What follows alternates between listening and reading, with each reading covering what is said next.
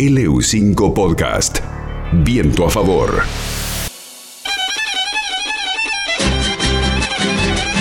Allí está Luisina del otro lado para compartir con todos nosotros. ¿Cómo va? Bueno, gracias por la bienvenida y por el espacio, como siempre, desde el puesto Chañar. Hoy vamos a, desarrollar brevemente, porque en realidad va a ser medio introductorio, un tema que nosotros abordamos en el centro de formación, eh, acompañando a los emprendedores que se animan a arrancar el camino emprendedor, ¿no? Porque cada emprendedor transita un camino y eso es un poco lo que vamos a charlar ahora y qué rol cumple dentro de ese camino emprendedor el diseño y la comunicación, que son fundamentales, ¿no? Imaginémonos el camino del emprendedor como circular, no como lineal, donde hay una serie de pasos que eh, va a ir cumpliendo eh, y nosotros a modo didáctico lo podemos eh, dividir en cuatro pasos como para mm, entender un poco. En cada uno de esos pasos yo les voy a comentar un poco cuál va a ser el rol del diseño de la comunicación, o sea, por qué es importante para un emprendedor tener en cuenta esta dimensión a la hora de desarrollar su proyecto, ¿no? Bueno, eh, imaginémonos entonces el primero de los pasos del camino emprendedor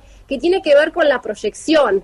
La proyección en el sentido de planificar e imaginar cómo va a ser el proyecto emprendedor, ¿no? Porque uno en algún momento, o sea, muchas cosas a veces eh, se hacen como hobby y en un momento uno dice, pero esto yo lo puedo vender y puedo sumar a la economía de mi familia y a veces surge como ese impulso, ¿no? De emprender y empezar a adquirir ciertas herramientas para poder desarrollar un proyecto. Bueno, en la etapa uno, eh, lo que tenemos que pensar a nivel de comunicación eh, es esta identidad del emprendimiento, ¿no? Pensar, por ejemplo, en el nombre, la marca, por ejemplo, la tipografía, en el logotipo, en la, eh, cómo se va a identificar visualmente la marca, también vamos a estar pensando un poco de introspección, ¿no es cierto? ¿Cuáles son los valores asociados a lo que nosotros proponemos? Por ejemplo, bajándolo a lo práctico, queremos emprender, hacer un emprendimiento relacionado con la elaboración de dulces, ¿no? Bien, el dulce es el producto, pero ¿qué rodea a ese producto en relación a valores y alguna propuesta que yo le haga, digamos, al consumidor,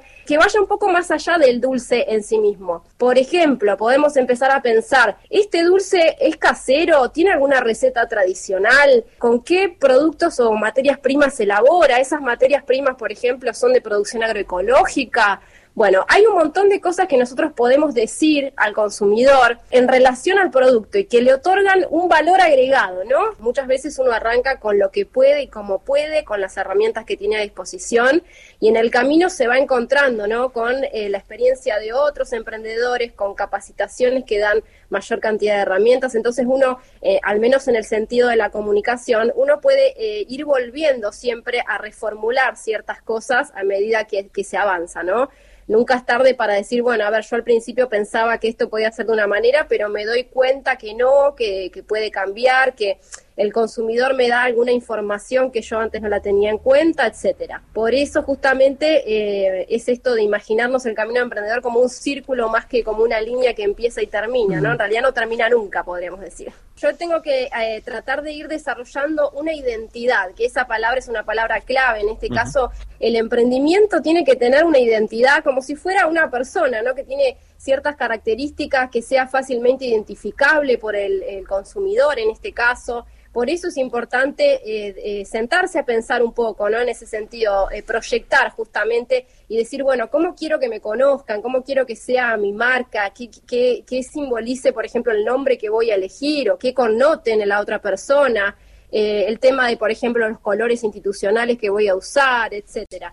Entonces, un poco ahí eh, la propuesta en esta primera etapa es eh, imaginar, imaginar y después ir poniendo en marcha, porque ese sería el segundo punto del camino emprendedor. Una vez que yo imaginé y, y, lo pensé y lo proyecté, voy a la acción, paso a la acción, entonces ahí ya no solo es que elaboré mi dulce, sino que también ahora le voy a poner una etiqueta, voy a plasmar esa marca ¿no? que, que diseñé o que pensé, voy a pensar cómo voy a eh, comunicar, cómo voy a hacer llegar al consumidor ese dulce que yo estoy elaborando, ¿no?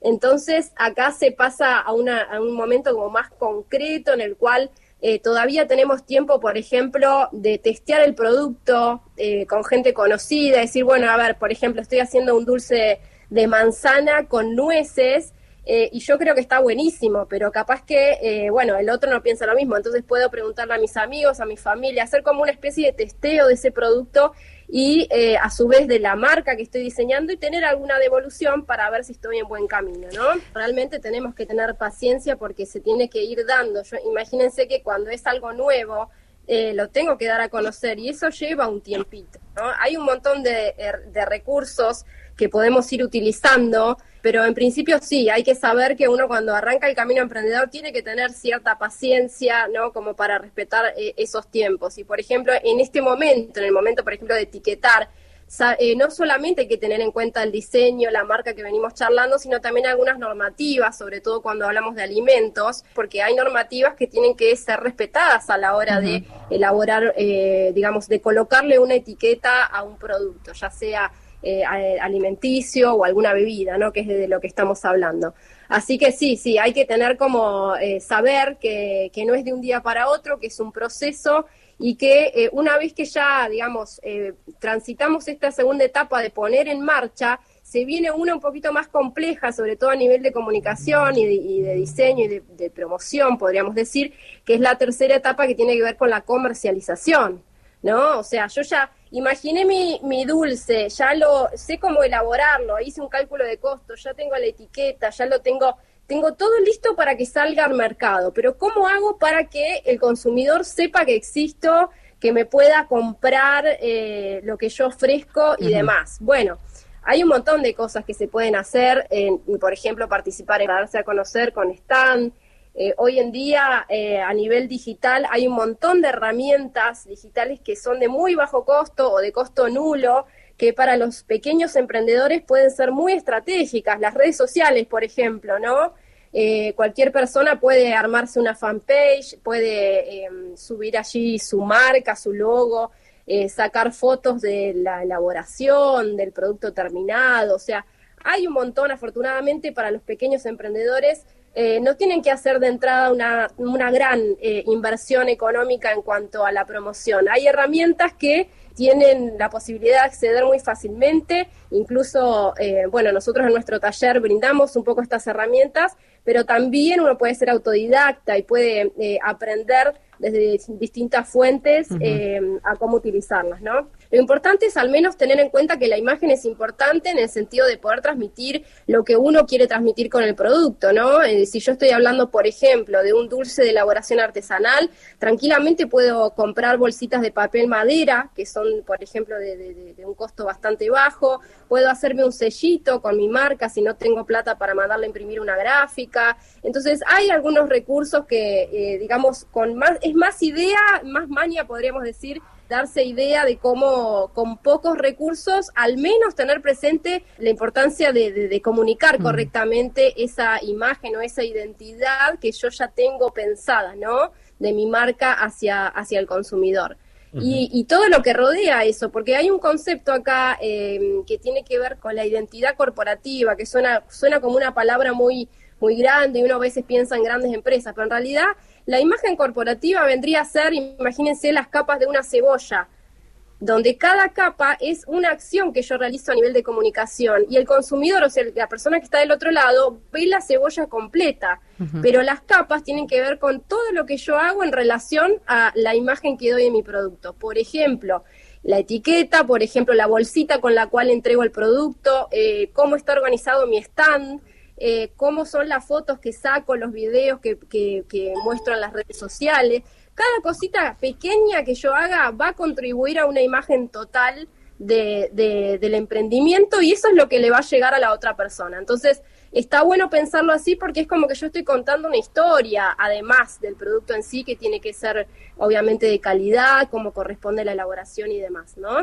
Entonces, un poco eso, se trata del desafío de tomar conciencia de la importancia de, dar un mensaje correcto que, tenga que ver con esta propuesta de valor inicial que cuando eh, uno va desarrollando el, el, proyecto emprendedor lo puede ir formulando, ¿no?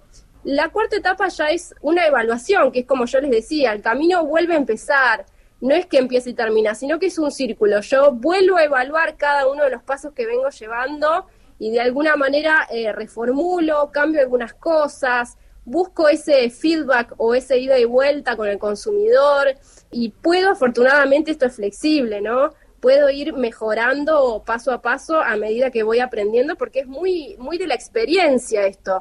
Uno puede escuchar y leer toda la teoría del mundo, pero en realidad es lo que uno eh, va aprendiendo, sobre todo a partir de la cuestión práctica, ¿no? Luisina, el agradecimiento por este rato en, la radio, por supuesto. Eh, queda planteado el tema, es un tema abierto que tendrá distintos capítulos que van intercalados, un poquito de producción, un poco de meter manos en la tierra, un poco de teoría, toda información y todas capacitaciones que parten desde el puesto Chañar y que tienen aquí su repercusión en bien plantados. Bueno, muchísimas gracias por el espacio. Que tenga linda tarde. LU5 Podcast.